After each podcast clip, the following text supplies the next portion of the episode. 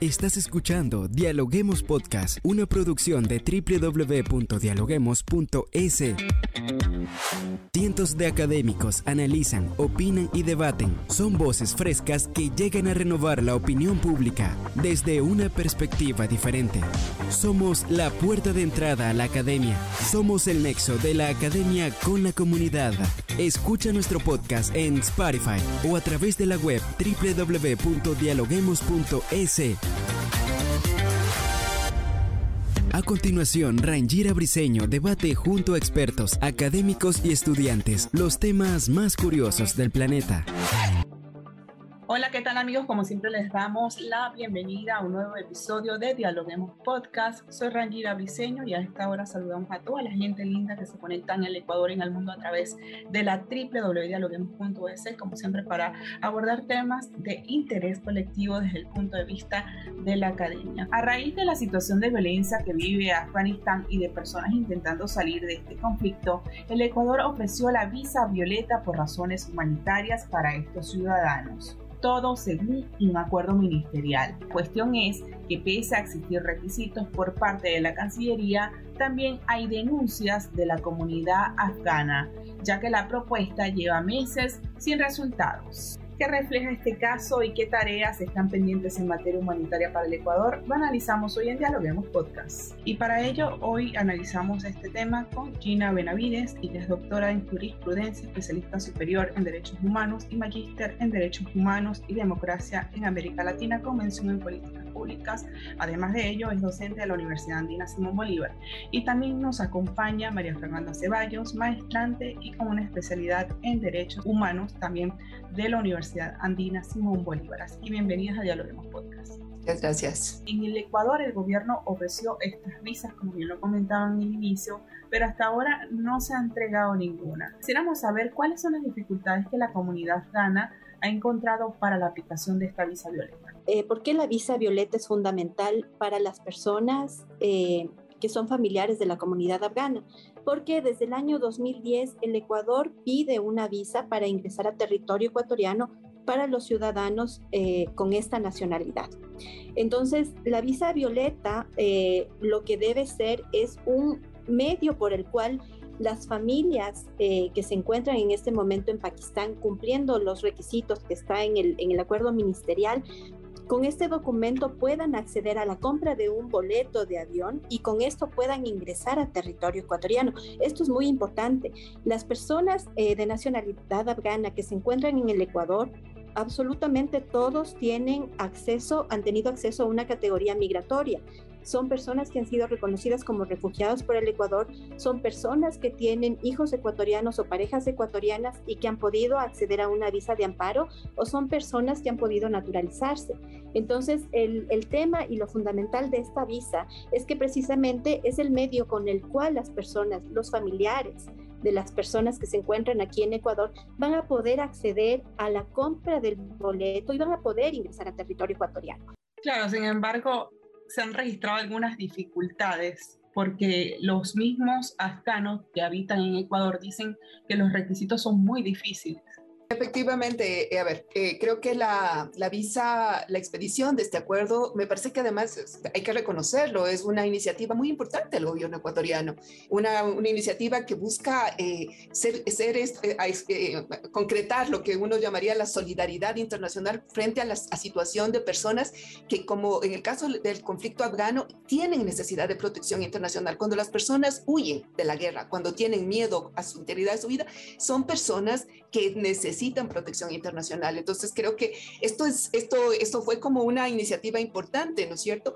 Que en la práctica eh, lo, que, lo, que, de lo que se puede ver, como ha pasado tanto tiempo, es que no logra concretar al, sentido y al espíritu que tuvo, porque al momento de lo que sabemos no hay ni una sola visa otorgada frente a que existe el acuerdo.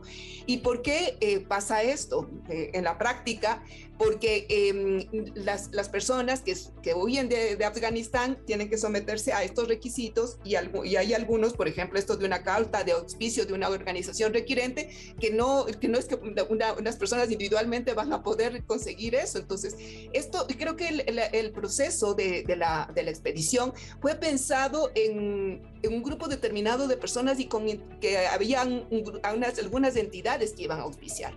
En la práctica, esto no parece que no se concretó, pero lo que pasó en la realidad es que la comunidad afgana que vive en el país, que es una comunidad pequeña, pero que efectivamente la, eh, la mayoría están reconocidos como refugiados en el país, o sea, tienen ya la condición de refugiados, dijeron, tenemos nuestras familias, nuestras familias están en este momento, en esta situación, sus familias salen a Pakistán, cumplen con el requisito que dice el propio, la propia el propio acuerdo de que salen antes del primero de agosto, salen huyendo. Y lo que obviamente es, eh, las familiares y, las personas que están acá también dicen es queremos ir hacia el, hacia el país donde se encuentra nuestra, nuestra familia, o sea, aplicando el principio de unidad familiar. Y es aquí donde se inicia un, un, trámite por parte de las familias, que, eh, de a personas afganas que se encuentran en Ecuador y que acuden a la Cancillería y empiezan a decir, bueno, díganos cuáles son los formularios que tenemos que llenar para que efectivamente las nuestros familiares puedan venir, porque están huyendo de Afganistán y puedan venir acá y puedan eh, acogerse al reconocimiento que tenemos acá también de refugiados vía eh, reunificación familiar. La reunificación familiar es un principio internacional fundamental en materia de movilidad humana y particularmente en materia de refugio. Y, y el problema que hay es que eh, en el trámite la Cancillería considera que eh, este, este, este, esta posibilidad no se da porque para, eh, bajo la actual normativa vigente, para que las personas puedan, las personas que, que, están viniendo de otro país puedan efectivamente pedir esta reunificación familiar, tienen que estar en el país, tienen que haber ingresado al país. Entonces, o sea, aquí resulta paradójico, ¿no? O así le dicen, le reconocemos el principio de unidad familiar, pero que, los que, que, sus familias afganas lleguen a, acá a Ecuador. Y el tema es cómo llegan.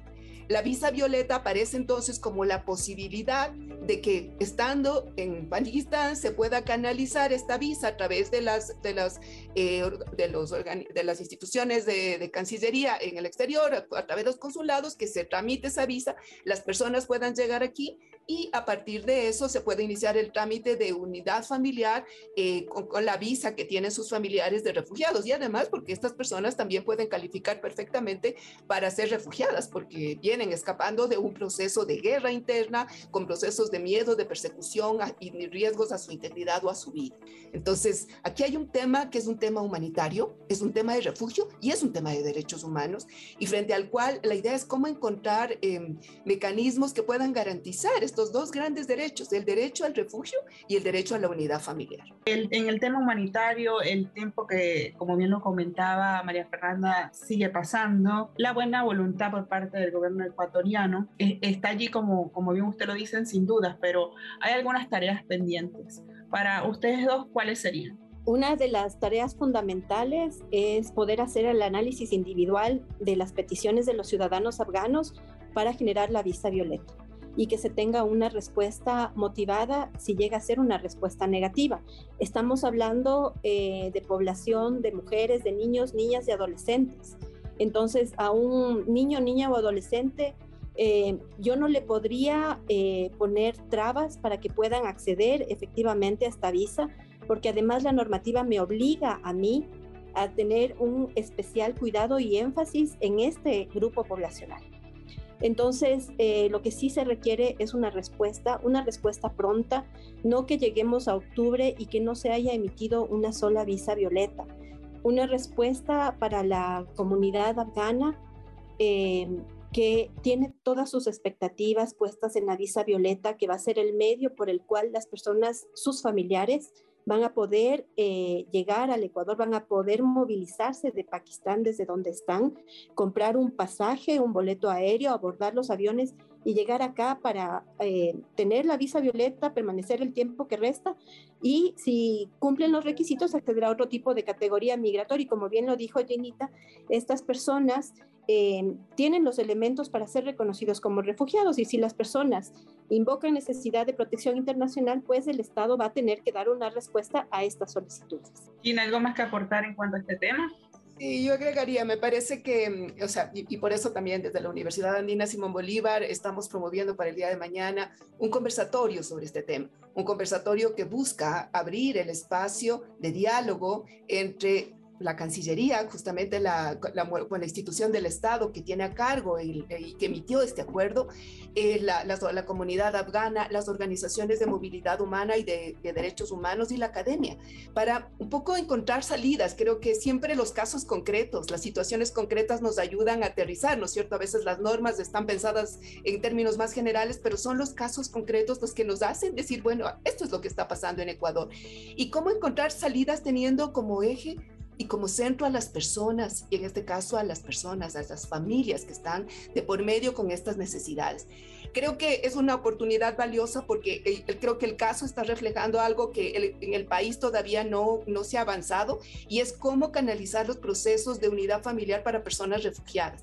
El refugio en Ecuador, por las características que hemos tenido, ha sido un refugio intrarregional y entonces, claro, tenemos personas refugiadas de Colombia y ahí las personas familiares es fácil que puedan llegar a Ecuador vía terrestre, o sea, se mueven, ¿no es cierto? Claro, Colombia, Venezuela, de Perú, o sea, hemos tenido de Chile cuando tuvimos también personas refugiadas.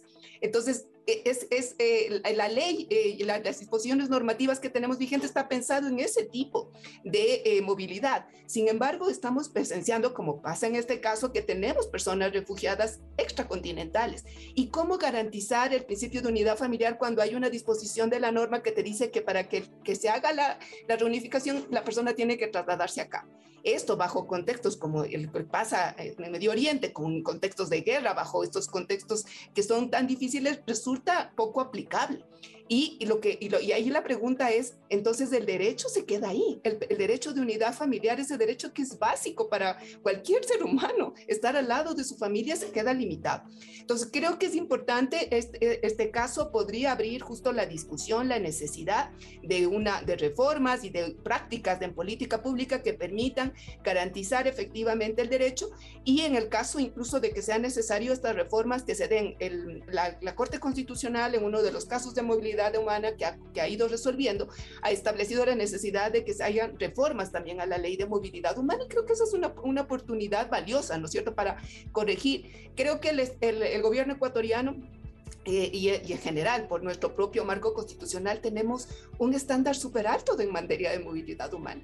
Y esa idea de, de, ser consecuentes con los principios constitucionales de movilidad humana, el reconocimiento que tenemos del derecho al refugio, derecho, como derecho, también nos exige tener, hacer unas adecuaciones sobre todo esto cuando surgen de los, de los casos concretos.